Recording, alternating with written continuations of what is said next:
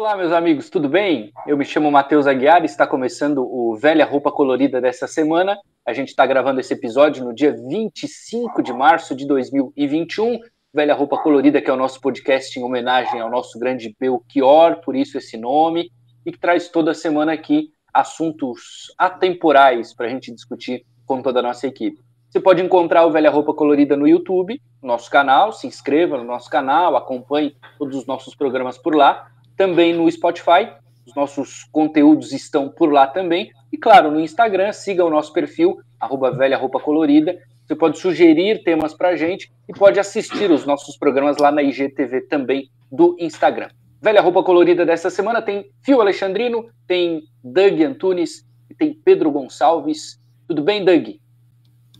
Tudo bom, tudo bem. Não sei se dá para a gente falar tudo bem, né, hoje em dia, né?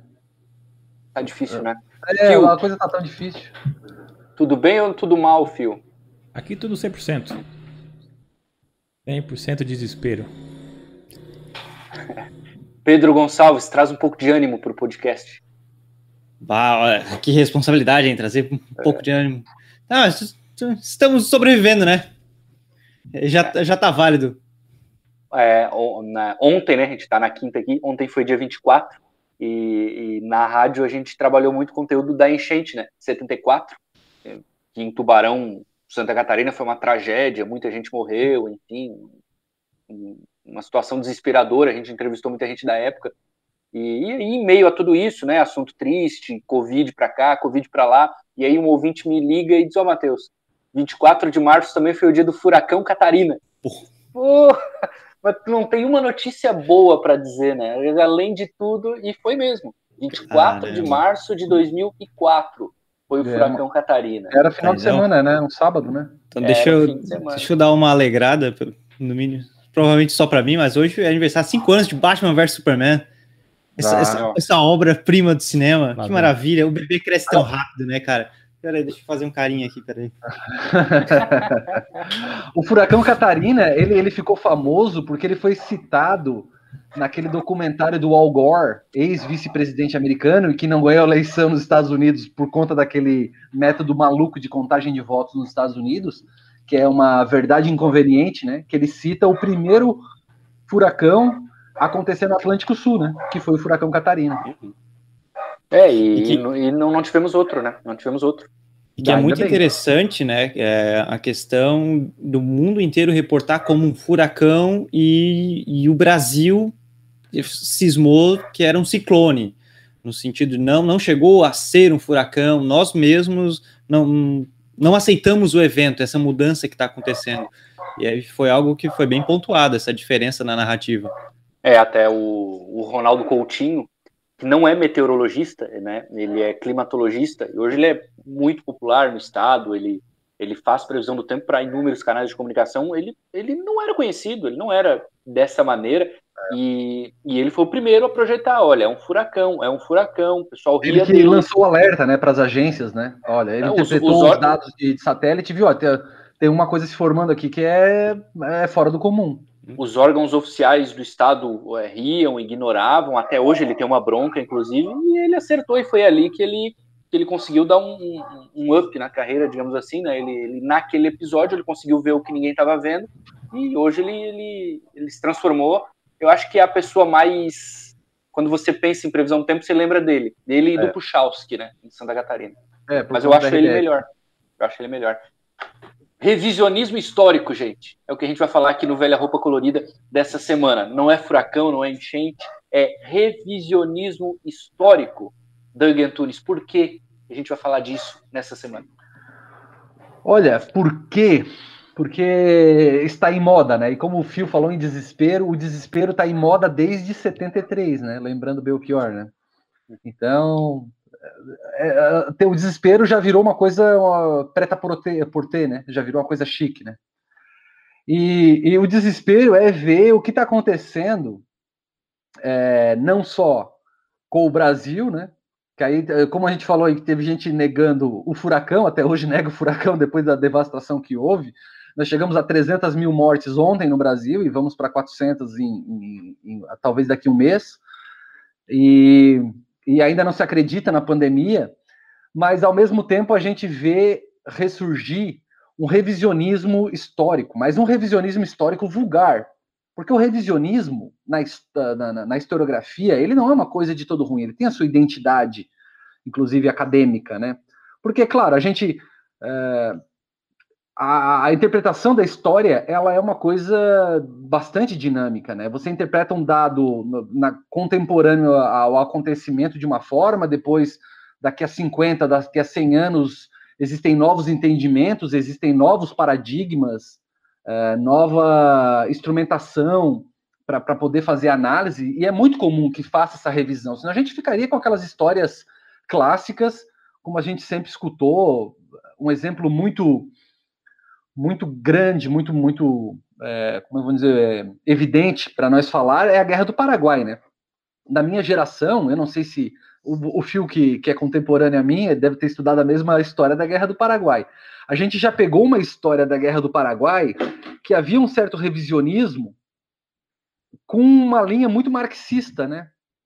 A mesma coisa foi para o Quilombo dos Palmares, né? Então, assim, antes mesmo do, do, de existir a teoria marxista, já havia uma interpretação marxista, por exemplo, no caso do Paraguai, eu aprendi que o Paraguai estava se desenvolvendo e que seria um país desenvolvido, uma, uma espécie de exemplo de, de, de progresso para o século XIX, e os ingleses, que eram a, a, a, nação mais poderosa do mundo da época, resolveram, não, vamos cortar esse barato, vamos pegar lá os nossas marionetes Brasil, Argentina e Uruguai e vamos fazê-los destruir o Paraguai. Essa era a versão que a gente escutava, uma, uma versão muito contaminada num pensamento de esquerda, principalmente porque queria dizer que o Paraguai era um, um país uh, com, com viés já socialista, e, e num, num e, e, num franco desenvolvimento, né?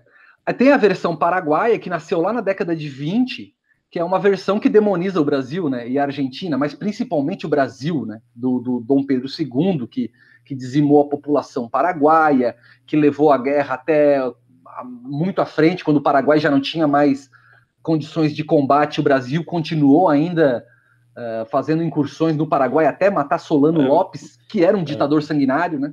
O Paraguai já estava usando crianças, né? Não tinha mais. É, não tinha mais combatente, né? E o, o Quilombo dos Palmares também há uma visão. O Quilombo dos Palmares ele, ele tem muito pouco registro. E a maioria dos registros que, que se tem eh, historiográficos são dos holandeses, que naquela época os holandeses estavam no Pernambuco, né, na época da, da invasão holandesa, e eles têm muitos relatos, mais do que os portugueses. Mas é, é uma coisa muito parca para se saber, para se fazer uma análise muito mais aprofundada, né? Se faz algumas conjecturas. Mas havia uma, nos anos 70 no Brasil, surgiu uma, um revisionismo histórico e, e, deu ares de um socialismo utópico no, no dos Palmares, né? Aí depois, mais recentemente, já nos anos 2000, a gente teve aí uma, uma, uma triste série de publicações de um sujeito chamado Leandro Narlock, né? Que aí ali ele escolhambou tudo, né? Ele, ele quis ridicularizar a versão dessa vertente mais eh, socialista, mas em compensação ele, ele faz uma pataquada. E não só com o Quilombo dos Palmares, ele fez isso com tudo, com o Chile de Allende, com o Haiti, com uh, o Brasil, uh, a monarquia no Brasil, ele coloca a monarquia como fosse um exemplo que o Brasil perdeu a grande chance de, de, de, de, ser uma nação desenvolvida porque abriu mão da monarquia, que foi um, assim, uma inauguração desse novo revisionismo que, é, que hoje está na boca desses conservadores, desse pessoal que está aí, que a gente tem aí como um expoente máximo, talvez o Brasil Paralelo, que é um nome que é, faz jus, né? Porque eles vivem num universo paralelo, né? Eles fazem ali. Eu acabo assistindo às produções deles porque é, é ridícula, né? Elas são ridículas. Né? Tu viu a de Natal? Não, a de Natal não tive coragem. A eu vi Natal uns fragmentos. É, é, umas quatro horas, né? Também não vi. É, eu vi Mas fragmentos é, também. É um, é um estúdio fantástico, né? Bem montado, e, músicas tocadas por pianistas e, e, e, pessoas muito bem vestidas, falando das tradições, né? E, e de como tem que ser daquela maneira a comemoração do Natal e a leitura de poemas e poesias. Eu fico imaginando o povão que comemora o Natal, reúne a família, faz um churrasco, toma cerveja, e conta história, e briga, e fala dos outros, assistindo aquele evento. Aquele evento. Não tem nada a ver com o Brasil aqui. Não, não é o Brasil. É, é realmente é, é, paralela, é, uma realidade paralela, total. Paralelo, é paralelo. Total, o, total. o que, que, é o Natal? O que o, o, tem hoje? O que, que reúne a família no Brasil? Natal reúne, Ano Novo reúne, Páscoa e, e ali Dia dos Pais, Dia das Mães. Mas o que, que muda de um para o outro? Ali o Ano Novo, né? O champanhe, o Natal, a Páscoa e tal. Mas o, o, o grande foco é reunir a família, é jogar conversa fora, é em qualquer lugar fazer uma é. reunião, é, é tocar pagode, Exato. música sertaneja, aí os caras vêm com piano e música clássica e não sei o quê. Pô, é. Não, né? É uma forçação elitizada, assim, que, que talvez nem eles, de fato, façam aquilo, né? Mas, ô Douglas, a gente, é, mesmo não sendo do, do, do, mesmo tempo na escola ali, cara, é a mesma narrativa que eu tive. É a mesma narrativa quanto à Guerra do Paraguai ali. E é engraçado isso, é engraçado mesmo. Até daí depois nós vamos vendo outras outras coisas, nós vamos ver outras outras versões. Eu não sabia nem que tinha cinco versões, como tu comentou. Provavelmente vai vai explanar mais. Mas eu estava no Twitter esses dias e tinha um, um, rapaz que é paraguaio, mas ele veio fazer pesquisa acadêmica, que não sei se era mestrado, doutorado, enfim. E ele falou que para ele foi muito interessante conhecer as duas narrativas ver o lado do Brasil. Ele falou que, que ele se surpreendeu por o Brasil ser uma, uma visão bem mais é, no sentido macro do negócio, assim, ser até um pouco vazia, mas sempre naquele tom heróico do que fez na guerra, enquanto algumas das narrativas paraguaias eram, de certo, até ódio, assim, quanto ao feito, ao feito brasileiro. E, e, eu achei bem interessante, mas, mas, era uma coisa que eu nunca tinha mergulhado. E saber que tem mais de cinco versões da história é bem interessante. É, a versão paraguaia é interessante que, assim, ó, no, no, entre a década de 20 e 30, quando a gente teve o nacionalismo ascendendo no mundo todo, né, aqui no Brasil, Vargas, Vargas criou o desfile de, das escolas de samba, né, tirou o samba da, da, da subversão, colocou na, na apoteose, né? Não tem nome que, que, que é, caracteriza melhor, né? O que é um desfile de uma escola de samba, é, justamente para dar essa identidade é, brasileira, que o Brasil é um país muito difícil de tu encontrar uma identidade. E no Paraguai aconteceu um movimento muito semelhante na Academia Paraguaia, e foi, foi na década de 30 também que saiu o hino do Paraguai. E se você pegar o hino do Paraguai, é, ele fala alguma coisa que os povos das Américas, em grande inveja, oprimiram a soberba, né? Então, é assim, é um recado é, claro ao Brasil e à Argentina, principalmente, né? De que vocês destruíram a nossa na, nação, mas nós estamos aqui como uma fênix que, que surgiu. É, é, um, é um hino que, que toca na ferida, né? Tem, inclusive, partes do território da Argentina que hoje faz fronteira com Santa Catarina, aqui em Missiones, é, que é um lugar bem, é bem interessante até para você atravessar ali a, a, fronteira do Brasil com a Argentina, aqui em Santa Catarina, porque você tem do lado brasileiro aqui aquelas colônias alemãs, italianas, né, do oeste de Santa Catarina, região de São Miguel do Oeste, e aí você cruza para a Argentina, e lá a, você tem uma floresta bastante intacta e uma população de característica indígena muito grande, assim. Então é um, é um faroeste. Tu atravessa a fronteira, meu Deus, Onde é que eu tô? E, e, do outro lado você tem aquela coisinha assim de colonos, né? Uhum. Tipicamente colonos.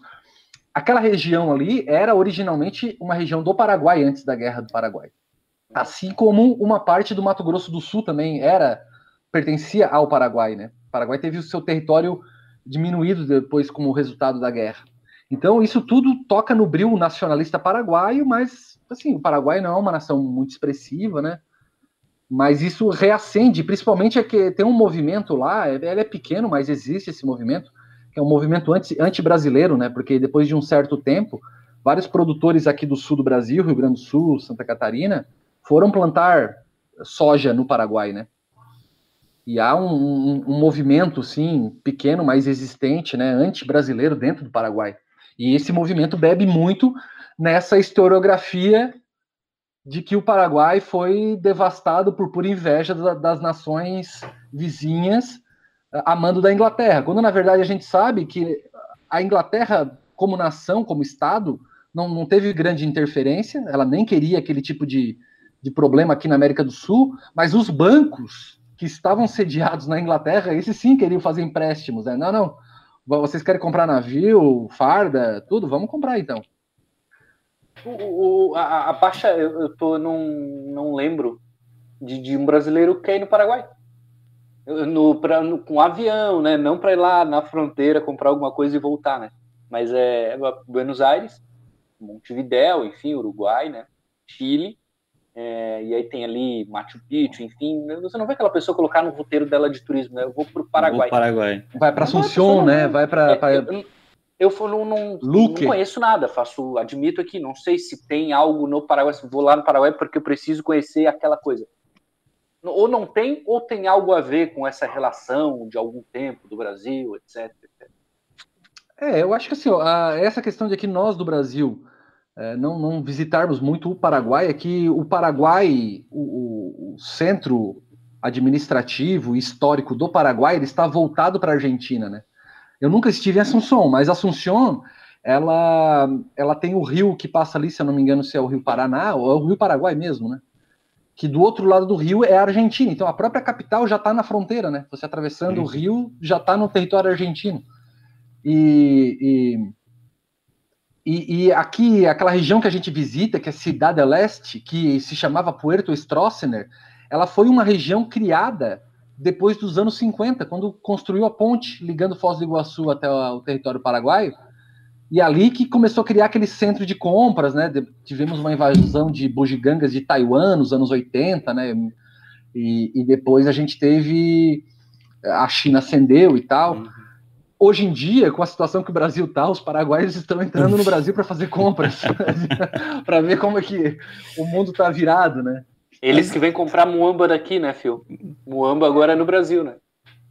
É, tem até uma figurinha que o pessoal tá colocando agora no, no, WhatsApp, né? Que é o pássaro dos limites. Daí tá o passarinho em cima da ponte do, da amizade, do lado do Brasil, do lado do Paraguai. E o passarinho indo pro Paraguai.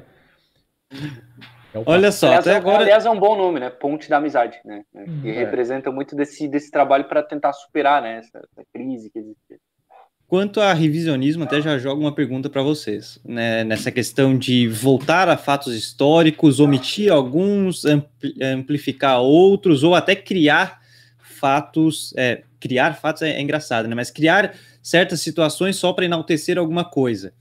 O que vocês imaginam que é que causa, na verdade, uma, um revisionismo, digamos, natural, é, em questão das suas perspectivas, como um fato do, do, da guerra do Paraguai, e o que faz revisioni um revisionismo proposital, no sentido, eu vou pegar esse fato aqui, mas eu vou omitir algumas coisas propositalmente e ampliar para que reper curta isso, até no, principalmente no atual momento que a gente vive de fábrica de fake news e, e desse revisionismo bombando, principalmente em, grupos mais conservadores, até como o Douglas comentou ali.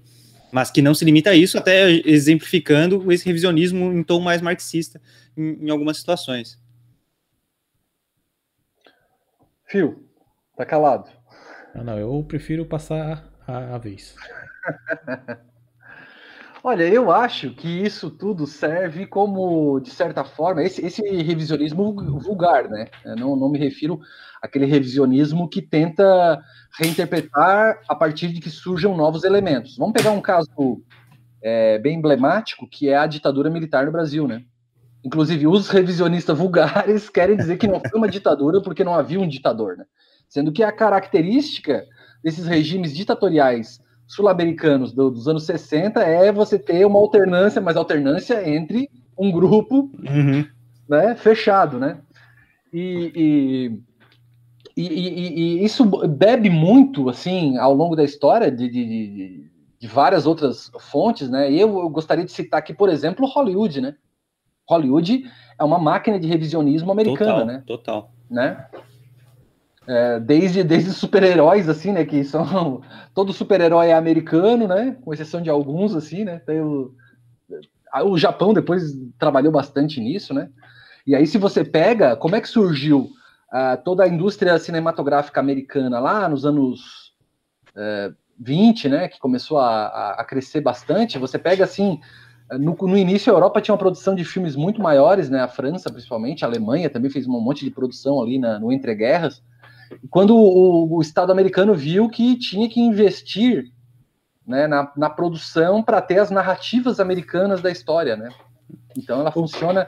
É, é, esse revisionismo funciona como propaganda das narrativas. Mais recentemente, também temos um caso que, que é, tem várias discussões, inclusive tem um livro que eu, que eu queria ler um dia, mas é, é o problema é que ele está muito caro para comprar agora, porque eu acho que a edição é, é portuguesa, não é brasileira, que é do Eric Hobsbawm, que é, era um, um filósofo inglês, né? que ele, ele fala do, do, revisionismo histórico na Revolução Francesa. Quando a Revolução é. Francesa fez 200 anos, nós estávamos no auge do neoliberalismo, né, de Reagan e Thatcher, e houve uma, uma, uma revisão da, da, da Revolução Francesa aos olhos liberais. Né? É claro, a Revolução Francesa é um marco no liberalismo, mas assim, não sejamos anacrônico de achar que aquilo era o liberalismo como se fala hoje, né? E ele vinha em contraponto à versão marxista, que era uma versão que, de uma construção social que chegou na Revolução Francesa, né? E, e, é bem interessante que até hoje já se passou 30 anos e está se discutindo, né, a Revolução Francesa, se ela foi uma revolução burguesa, se ela foi uma revolução social e tal. E, e, e é peça de, de, de, discussão, né? Eu acho que agora, com essa mudança que a gente vai ter na pandemia, a gente vai ter uma série de revisionismo aí nos, nas próximas décadas, né? Porque eu ia falar isso, eu ia falar isso. É... E eu já pensei no nome, Drauzio Varela.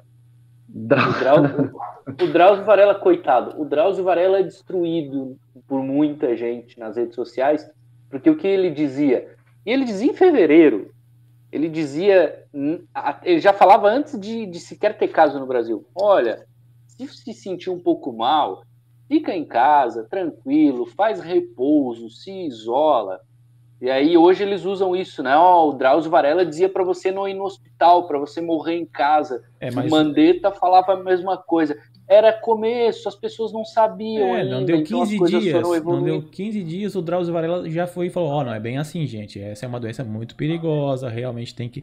E aí, por ele ter mudado de opinião, eles já dizem: tá vendo como a grande conspiração já comprou o Drauzio Varela?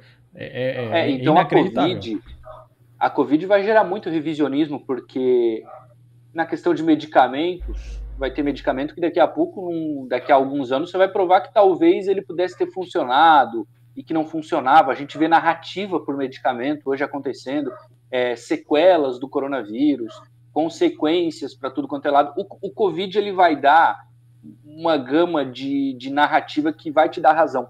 O Bolsonaro, por exemplo, a China. Vangloria, ele se vangloria dizendo que, que ele acertou, que ele disse que a crise econômica ia acontecer e o número de suicídio ia aumentar e o desemprego ia subir. Ele está errado? Não, o Bolsonaro, não tá o Bolsonaro falando não tá isso. Não, mas, é mas assim, mas ele falando isso é a mesma coisa que aquele cara que chega em toda Páscoa, sabe, e diz: gente, uma barra de chocolate é mais barato que o ovo. Quer dizer, ele está dizendo uma obviedade. É com certeza uma pandemia ia afetar a economia.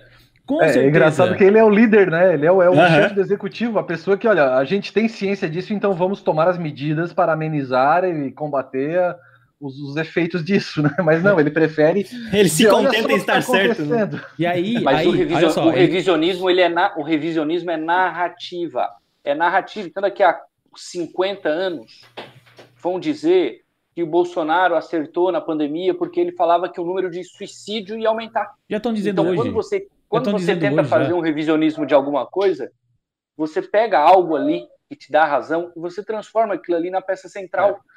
É, eu, isso em vários casos. Isso vai outro exemplo, outro exemplo, e assim, para mostrar que esse revisionismo de, de, de, tendência mais vulgar, de tentar subverter a história, não, não é não está restrito fora da academia, a gente tem o caso do Marco Antônio Villa. Agora é um ferrenho anti-bolsonarista, mas ele não talvez não entenda que a participação que ele teve nesse processo, né? E hoje o discurso dele, que começou lá em 2000 e não sei se foi 2003 ou 2004, que ele fez um livro sobre o Jango, Jango Lart, né? Hoje é o discurso que está na boca desses que tentam fazer o revisionismo da ditadura militar, do golpe de 64, que é aqueles que inclusive não falam que foi o golpe de Estado em, em, em 64, foi a contra-revolução de 64. Para ser uma contra-revolução é porque havia uma outra revolução, e essa outra revolução seria a Revolução Comunista. Aí aquele Brasil Paralelo faz um documentário dizendo que é, os comunistas no Brasil estavam sendo treinados pela inteligência da Tchecoslováquia, e aí, aí depois tem uma série de documentos americanos que já foram liberados, né? Que mostram, inclusive, o presidente americano da época, que era o Lyndon Johnson, é, dando a ordem para que se desse o suporte para o golpe ser efetivado. Havia, inclusive, navios americanos na costa brasileira. E, e assim, na, nos documentos liberados pela CIA, nenhum deles citam que eles, olha, os, os, os tchecoslovacos estavam uh, monitorando os brasileiros, né? Então, assim, a história não se encontra no revisionismo deles. E o, o, o Marco Antônio Villa escreveu um livro sobre o Jango, numa visão muito paulista, né? Jango era gaúcho, e os paulistas têm aquela, aquela coisa, né? Que nasceu de 32, que é um outro revisionismo, né? A Revolução Total. Paulista de 32, se você pegar aí os, alguns historiadores ali da USP, né? Uma corrente paulista, tem um, eles têm um apreço por 32 e um, um, ódio de Getúlio Vargas, né? Quando a gente vê que, na verdade, se São Paulo virou a locomotiva industrial brasileira, foi porque o Getúlio Vargas trouxe a industrialização para o Brasil, né? O Getúlio Vargas, inclusive, tocou fogo nos estoques de café para não banalizar o preço do café na época, que estava encalhado, e foi um ato que ajudou os, os cafeicultores paulistas. Né? O Getúlio Vargas fez muito por São Paulo. Claro, bombardeou São Paulo em 32. Mas na, na sequência, quando as coisas se apaziguaram, não foi assim, né? E, e, e, há uma historiografia paulista que é completamente diferente, que chega até a ver a Revolução de 32 em São Paulo como algo que era um separatismo de São Paulo do Brasil, quando na verdade era apenas uma elite paulista que estava querendo o poder de volta, né? Claro, usando como, como como argumento né, a Constituição da época, o legalismo e tal, toda aquela coisa, né? O... É Não, eu ia dizer, eu ia dizer que, que sempre vai ter, né? Na ditadura tem, governo tem, é, a tua região é diferente. A Revolução do... Farroupilha, aqui é, a gente tem outra. É, o Douglas uhum. citou um exemplo mais regionalizado, então, dependendo do lugar onde você está, da tua cultura, do teu contexto, da tua educação, da tua formação, a tua maneira de enxergar, ela é diferente. Então, por isso que, que, que existem várias tendências. O ponto é, em algumas, faz sentido, você discute, você consegue elencar coisas. E aí tem o revisionismo, que é mau caráter, né? É o revisionismo que é de sacanagem, que é mentira, que é inventar, é, esse é o errado. É, enxergar o, os momentos de maneira diferente faz parte. Agora, tentar inventar, criar coisa, mudar a narrativa para criar algo que não existe, para ficar ao teu favor, aí é o, é o mau caratismo. Esse é o grande Total. problema. Total. É. Mas até. Opa. Pode falar, Pedro. Até complementando quanto ao cinema ali, Hollywood é uma máquina total de revisionismo e pode ver até Guerra do Vietnã. O que, que as pessoas realmente sabem sobre a Guerra do Vietnã? Muitos acham até que os Estados Unidos ganhou a guerra. É, do ponto é, de vista bélico ganhou, né? Mas é, é, no fim exatamente. das contas é que não, né? E não sabe todo o drama que teve. Mas uma coisa, até pesquisando sobre, é, eu não conhecia, foi um vídeo da Rita Von Hunt, eu não conhecia o canal. Legal, Mas, pô, muito, muito bom. bom. muito bom. Achei ótimo o canal. E ela falando sobre revisionismo, ela usou o exemplo do Titanic, do filme do Titanic, que teve duas versões, é, em 1912, e depois teve uma outra versão. Tudo era muito meio que contando o fato. E aí, ali no, na Alemanha nazista, o Goebbels pediu para fazerem um filme novamente do Titanic, que foi o primeiro filme do Titanic só intitulado Titanic, sem um subtítulo, enfim mas ele colocou um personagem pontual ali na história. Ele pediu que tivesse um soldado alemão que fosse o cara da família, é, toda personificou aquele soldado ideal e botou que ele tivesse um, um, uma importância naquela história, transmitindo diversas mensagens. E foi um dos primeiros revisionismos ali quanto ao, quanto ao Titanic, justamente para ajudar essa campanha na, na, Alemanha nazista. Tipo, ó, olha só, os soldados, ó, olha a personificação, olha só o que, que é essa pessoa. Você vai contra esse cara? Você vai contra a gente? E, e isso é um pequeno exemplo, né? Uma coisa básica, mas utilizando de um fato que E agora, né, não utilizando do soldado, mas Titanic, o que, que a gente conhece da história? Muitos vão falar que é pelo filme do Cameron. É. Capaz de falar, pô, não, Rose e Jack existiram, real, aquilo ali é verdade. Então, é, é um exemplo muito interessante. O cinema é um, um exemplo muito válido. É, e, o, e, o, cinema e também para política, né? Porque o cinema, o cinema faz muita coisa relacionada à política que, que, nossa, mostra coisas completamente diferentes, né? Você tem, por exemplo, em relação à ditadura militar do Brasil, você consegue é, encontrar a produção que, que, que mostra o contrário, né? Foi um regime muito bom, etc., e não houve problema, e não houve corrupção, né? Uhum. Porque não havia divulgação, obviamente, censura e por aí vai. Então, é, o cinema mostra muita coisa. Ele, ele dá um, uma ilustração diferente, até porque ele tem a produção, né? Tem o dinheiro que entra, tem a participação, a direção, o roteiro, e acontece bastante. O Fio deve ter visto bastante produção de, de dessa parte publicitária, eu imagino, né? E, e ele sabe da importância que é isso, né, Fio? Da, da maneira em que você consegue, na, na, na mostragem de algo visual, por exemplo, transformar, né? Você cria com, com ilustração, com, com, uma maneira diferente de, de enxergar a coisa, você consegue criar para as pessoas uma história diferente, né? Totalmente, né? A imagem passa muito, né, um significado, né? São símbolos e significados, né? Quando a gente consegue é, contar uma história através de imagens, de falas, narrativas, a forma como a gente mostra diz muito sobre aquela história e como a pessoa vai perceber a história.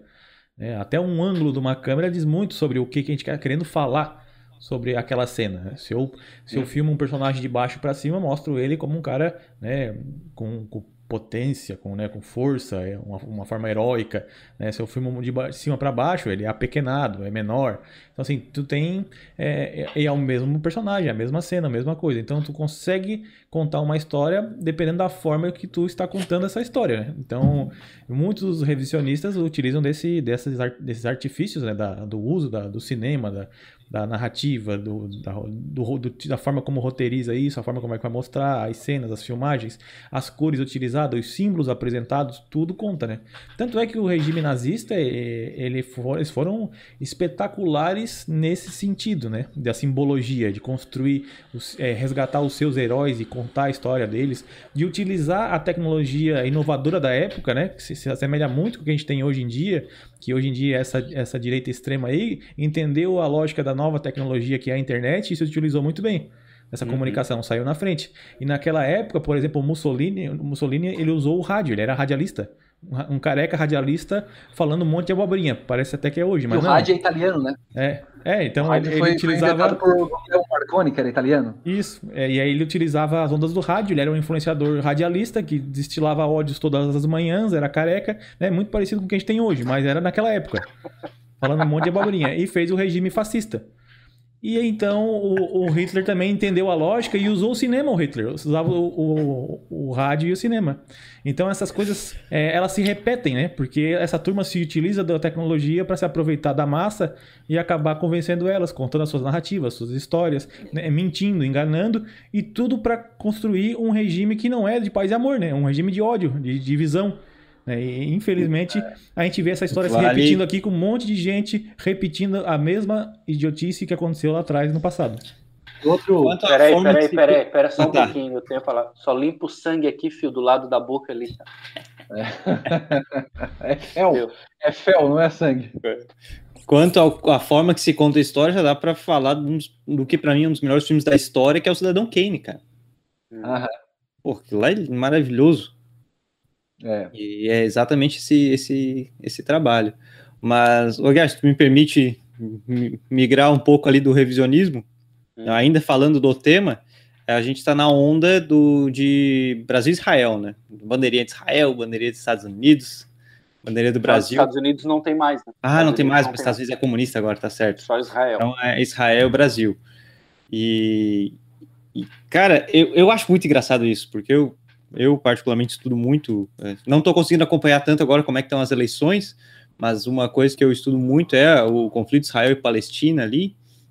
E te, sou descendente judeu, então eu gosto de, de estudar quanto, quanto a essas, essas questões por, por, parte de mãe, né? E, e é muito engraçado, é muito engraçado, porque agora tá é, essa onda, porque o pessoal criou, e isso está sendo muito debatido agora também na, na comunidade um pouco mais progressista judaica, que é essa Israel imaginária. Os caras criaram a personificação onde Israel é um lugar maravilhoso, que, que são pessoas brancas. O lar de é, Deus. É, é exatamente. É, sabe? Extremamente conservadoras, religiosas, é uma coisa até um, um tanto é, totalmente euro, eurocêntrica ali de Israel. Os caras personificaram isso. E eu achei uma frase muito boa nessa última viagem que teve, que o pessoal, né, aqui no Brasil bateu foto sem máscara, chegando lá tava todo mundo de máscara, e ainda o Ernesto Araújo lá ainda levou um um, um pito. Um pito, exatamente, para colocar.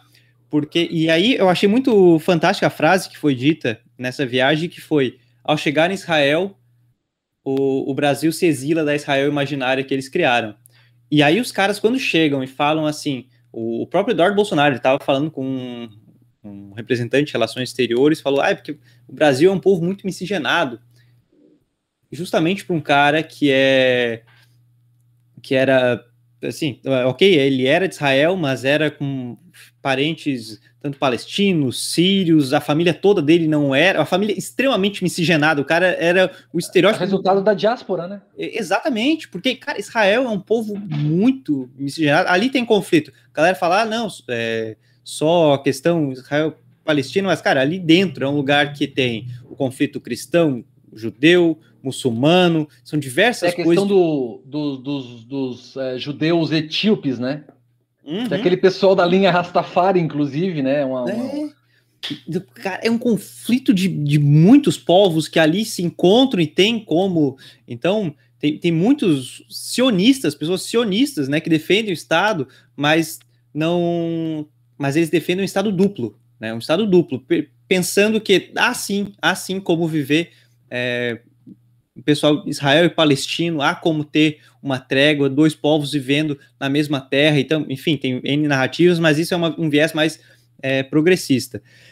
Ou seja, existem várias narrativas para toda essa questão, mas aí vem vem o, essa onda brasileira e cria essa personificação santa que, que Israel é o povo branco totalmente conservador e só existe uma coisa e, e até se, se colocando e opinando sobre o conflito com, com a Palestina como se entendesse. E é uma, uhum. uma... Pedro.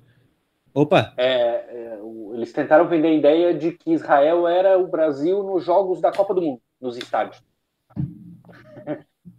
Parecia é. a Suécia, né? Parecia a Suécia. Os estádios do Brasil, nos jogos do Brasil, pareciam a Suécia. Exatamente, é. exatamente.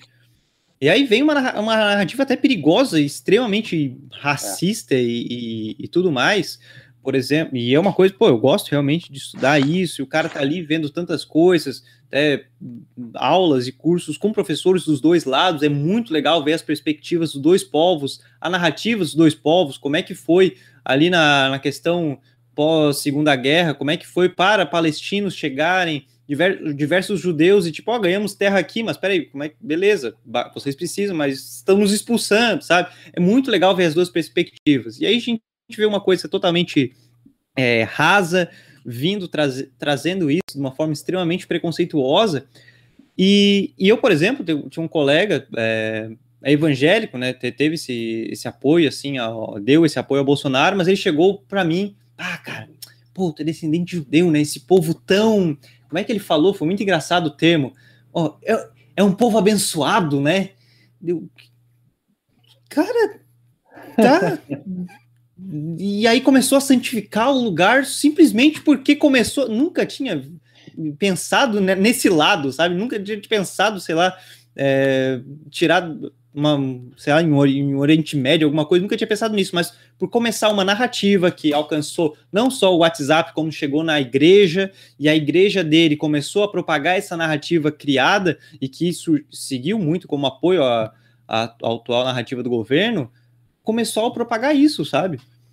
É Agora é, é, é, contraditório porque assim, ó, é, esse governo atual, né? É, eles têm essa, essa, esse a, apoio a Israel, né? Por conta do Benjamin Netanyahu, que é um, é um, é um, é um político uh, de direita, né? Bem conservador. mas o conservador no estilo de Israel, né, que é um bem diferente do conservador brasileiro. Tem o apoio do, dos evangélicos que fazem essa leitura da Israel bíblica como se ela fosse essa Israel de 1948 para frente, né, só uma continuação. Ao mesmo tempo em que a gente vê uma série de, de manifestações nazistas, né? Ontem a gente teve o, o caso do, do Felipe Martins ali, que lá na, na, numa reunião no Senado fez um, um, gesto do White Power. Tivemos lá um, o secretário de Cultura fazendo um pronunciamento a lá Joseph Goebbels. Tivemos mais uma série de, de manifestações nazistas. O próprio Bolsonaro tem foto aí com o líder não nazista brasileiro. Então é, é, é, é altamente contraditório, né? Mas uma coisa só que, que me veio à memória, a gente também tem um revisionismo aqui na nossa região, no sul de Santa Catarina, que tem um, um objetivo turístico, né? Que é a retomada de Laguna, que foi o evento na Guerra dos Farrapos, 1839, quando os farroupilhas, tentando por uma estratégia de, de, de, de, de guerra para tentar evitar o desembarque dos imperiais aqui no último porto que tem no sul do Brasil, tomaram Laguna. A tomada de Laguna não foi exatamente como ela é teatralizada nesses uhum. eventos que a prefeitura de Laguna faz, né? Que, que é uma coisa, uma epopeia, né? Com cavalos e fogos e, e tiroteios, canhões. Não, foi, um, foi uma coisa meio de milícia, né? A milícia tomou e até foi bem assim, se você lê os registros históricos, o desenrolar dessa, dessa República Juliana que teve depois disso foi traumático para os lagunenses, né? Teve execução de pessoas, Davi Canal foi bem duro com, com aqueles que eram descontentes. Não foi tão bonito como ela é pregada, né? Mas foi feito um revisionismo uhum. para se criar uma batalha eh, que lembra muito aquelas teatralizações de, de conflitos medievais que fazem Sim. na Europa, né?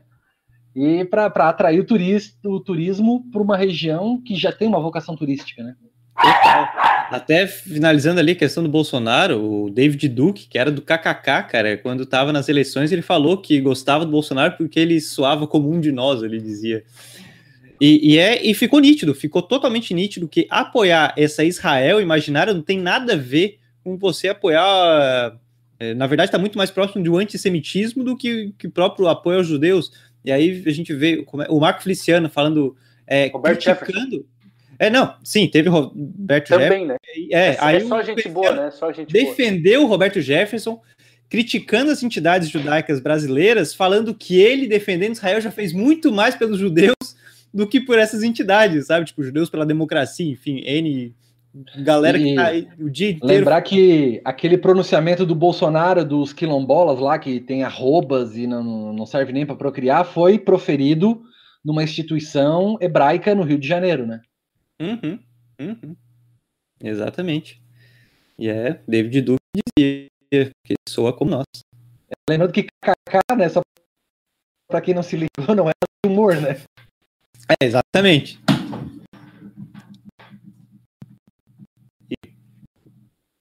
Impressão minha, Matheus tá... É, deu uma. É, né? É. Então, olha, na, na, do caiu o nosso chefe, quem entra é o nosso segundo, que é Felipe Alexandrino. Ah, então vou falar o tema tá que eu quero falar. Ali, né? é, tá quietinho. Ele só se emocionou quando foi o Bolsonaro, percebeu? Aí ele já outra coisa. Agora, agora a nossa tela ficou dividida e o Pedro sumiu. Sabe, entrou num buraco negro, assim, na fenda do biquíni. Na transmissão. Nossa, eu olha, aqui, sigo aqui. Olha lá na transmissão. Parece que entrou na fenda do biquíni. Tá, mas essa, até para finalizar, eu, eu acho muito curioso, curioso, no sentido de não só deve, como eu tenho certeza que vai ser estudada essa questão narrativa, de como até, até já foi citado aqui, né? Essa acabam se perdendo, são são histórias recriadas assim, mas que se perdem na própria na própria narrativa. Eu não sei o que eu perdi, tá? Então continuem. Caiu aqui. A gente fez um sorteio aqui de um, de um frango ah. assado ah, e você tá. ganhou. Não, eu vou doar para alguém porque não, não me interessa. Lembrando que o nosso, nosso chefe aqui é vegetariano, tá? Só para. É. Aliás, aliás, tem muito revisionismo também nessa parte de alimentação. Mas come peixe, Aguiar? Tem.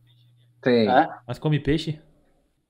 Sim, é, é, é completamente fake, né? É, e- é, o teu negócio é só quem tá, os que estão na terra, né? Na água se, que se ferre, né? Peixe nem tem, nem vai ter expressão facial, né? Um bicho daquele tem mais é que se ferrar mesmo. Peixe que se dane. O Pedro falou do, do Roberto Jefferson, eu lembrei do. O Roberto Jefferson é muito cara de pau, né? Porque ele, ele, ele caga o pau no PT, né? Ele caga o pau, é o governo mais corrupto da história, e etc. E roubaram tudo e tal. Onde é que ele tava? No Correios, né? O, Ele era do o governo. escândalo dos Aham. Correios, é, ele era no governo do PT, né? Ele era chefe do Correio. Foi, foi pego com a calça E na é um mão ídolo, e, aí caguetou todo mundo. né? Ele, é, ele é o ídolo do- dos, dos caguetos dos ladrões. Ele é, ele é o, o, É.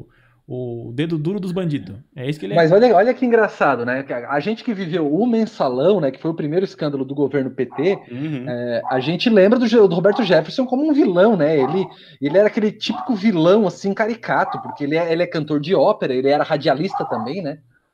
Também. E, e ele, ele tinha todo um, um jeito performático nas comissões, né? Que estavam aqui e nos, na- nos, nos depoimentos que ele dava, né? E ele era vilão total. Aí depois que ele se aliou com o Bolsonaro, nessa releitura, hoje as pessoas já olham Roberto Jefferson como se ele é um grande herói nacional. Ele denunciou o primeiro esquema do PT. Quando na verdade ele só denunciou porque ele que caiu. e ele pensou, não, eu não vou cair sozinho.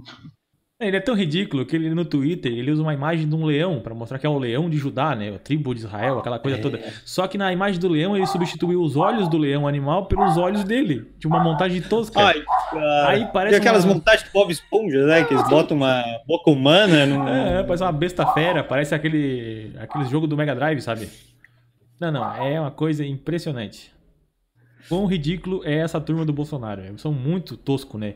A crise também é, é estética o negócio, é muito horrível. É, tem uma, É. uma cadeira dele que é uma cadeira verde com com símbolo da, da República Federativa. Perolizada, É, né? Parece um carrinho de choque, É. né? Parece um carrinho de choque. Sabe aquela pintura de carrinho de choque? Aqueles Parece aquela, bug- aquela bug dos anos tartaruguinha 80. do. tar- tartaruguinha da montanha russa Da montanha infantil. russa. Uhum. Meus amigos, É. alguém quer indicar algo pra gente fechar o Velha Roupa Colorida? Alguém quer indicar algum livro, algum filme, alguma eu série? quero Hoje, hoje a indicar, gente não, não, não programou nada, tá? Então vai livre aqui. Mas eu quero indicar, assim, eu vou, eu, eu vou, ter- eu vou ser meio canalha porque eu vou indicar um livro que eu não terminei, mas eu comecei o livro há Tá, mas dias. primeiro me. Tá, é livro grande ou pequeno? Porque o outro da semana passada tu disse que, que. Ah, ele é um pouquinho grande. Eu fui olhar mil páginas. É, mas, cara, mas começa a ler pra tu ver, cara. Eu acordo, eu, É. eu acordava às 5 da manhã pra ler aquele livro, de tão instigado que eu ficava, né? Mas, eu tô lendo ah, da Aldebrecht, tá? É muito bom, da Malu Gaspar. É, eu- tem um livro que Cara, eu comecei a ler cara, que é muito interessante, que é um livro contemporâneo, um livro que foi lançado agora em outubro. E assim, as primeiras páginas já estão me, me, me puxando, que é A República das Milícias, que é do Bruno Paes Manso. E ele começa a, a puxar toda essa gênese, desde lá dos anos 60, quando começou os grupos de extermínio das polícias, o tráfico de drogas, as facções de traficantes, as facções de policiais, né? Tudo centrado naquele Rio de Janeiro quando perde o status de capital, né? E é, é- tá, tá sendo bem interessante. E o livro propõe chegar até essa, essa, essa ascensão da milícia ao poder no Palácio do Planalto, né? Que é uma coisa impensável, mas nós estamos vivendo uma história que talvez lá no futuro vá se fazer um revisionismo. Não, não era bem assim e tal, né? É a primeira indicação do Doug Phil. Tem alguma ou hoje passa? Não, eu assisti um documentário do. Mais um, né? Da Segunda Guerra Mundial sobre Hitler, né? Uma carreira dele. né, Ele como pessoa, né? Como ele chegou lá, quem era Hitler né, na formação dele. É interessante, que é um, um coteado, né? Como qualquer um outro, agitador de boteco, um cara que falava um monte de coisa com muita veemência, acreditava muito naquilo que falava, tinha muita Era raiva. radialista ou não? Ele, ele era, ele era pintor, pintor frustrado. Geralmente é frustrado, É. né? Um pintor frustrado. Tentou entrar na escola de pintura lá, de- acho que de Viena, na Áustria, não conseguiu, e aí pintava na rua, e aí serviu na Primeira Guerra Mundial, então ele meio que botou a culpa tudo né, no, na elite do- da, da Alemanha da Primeira Guerra Mundial, chamou todo mundo que estava mancomunado com os judeus e os comunistas. E com esse discurso de criar um inimigo, ele cresceu, né? De bar em bar, foi crescendo, juntando os malucos com ele, né? E aí virou presidente na base do, do tapetão. Mas virou. Tens o nome do documentário ou não? É, é Hitler, uma, é. Hitler uma carreira, eu acho que é uma coisa assim. Depois eu passo certinho. Pedro, Hoje eu vou falar, Guilherme. Hoje eu falo. Tá?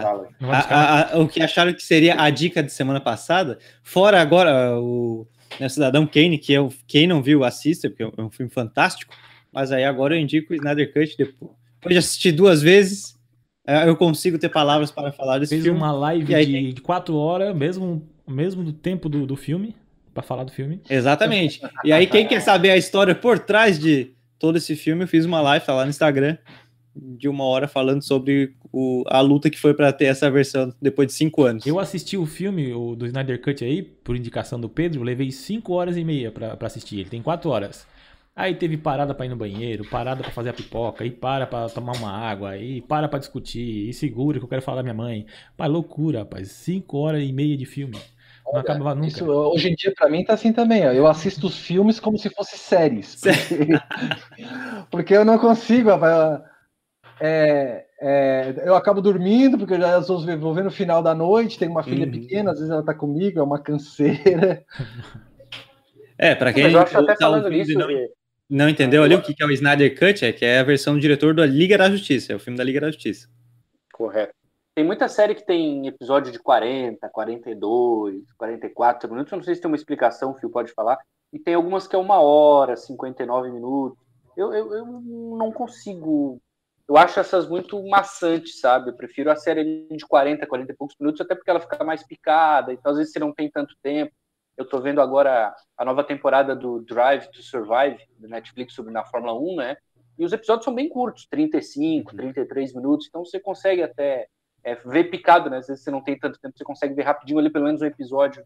Essas séries maiores e aí filmes já, já gera mais dificuldade. É, ajuda bastante quando o tempo é menor, né, da, do episódio. Uhum. Por exemplo, eu comecei, a, eu comecei a assistir depois de muita insistência dos meus irmãos, e apesar do tema me ser peculiar e gostar muito, que é pirataria, o One Piece, né? Que é um mangá muito conhecido, mundialmente famoso, na verdade, que agora tá no Netflix. Só que ele tem se- 20 temporadas, uma coisa assim. Pô, eu 20 temporadas, 200 desenhos, né? Eu assim, ah, não vou nem começar, não vou nem começar. Aí fui começar a assistir um pra ver, é tudo episódio de. não chega a 20 minutos, é 15 minutos de, de desenho. Aí, aí vale, porque eu assisti um aqui, eu assisti outro lá. Porque anime também é aquela coisa, né? É muita caras e bocas, né? Gente tremendo e pensando o que vai fazer e pouca ação, né? Então é complicado. Ele chega a me dar um, uma- Eu não um consigo, irritamento. eu não um consigo. irritamento. Ah, não, a, a estética japonesa, pra mim, olha, cara. Eu não. Não consigo. Série, série britânica que costuma ser muito 880. Ou elas são uma, uma temporada de sete episódios de 30 minutos, coisinha bem curtinha, tipo o The Office britânico, que é uma coisinha bem curtinha, e costumam ter duas temporadas e fechou, historinha fechada, ou é uma série de três episódios cada temporada, mas cada episódio tem uma hora e meia, é, é do, vai do 30 minutos a uma hora e meia. Os caras não sabem brincar e criar um meio termo ali. Acabou o episódio. Fechou. Tchau, gente. Um abraço pra vocês. Vocês já falaram demais hoje. Muito bom. É. Até mais, gente. Falou. Falou, gurizada. Velha roupa colorida dessa semana. Obrigado por você que acompanhou a gente até aqui. Se inscreva no nosso canal no YouTube. A gente posta todos os nossos episódios por lá, tá? Você pode comentar. É, no Spotify, então você pode ouvir a gente no carro, ou lavando a louça, ou fazendo faxina, como o Douglas gosta bastante. Então no Spotify os nossos episódios estão lá também. E no Instagram, né? Na IGTV do Instagram, a gente tá por lá. Então siga a gente, manda mensagem, sugere temas e, e nos ajude aí a divulgar o Velha Roupa Colorida, que é o nosso podcast atemporal aqui, sempre em homenagem ao nosso grande Belchior. Tchau, gente. Boa semana. A gente volta na próxima semana com mais um episódio do Velha Roupa Colorida. Até lá.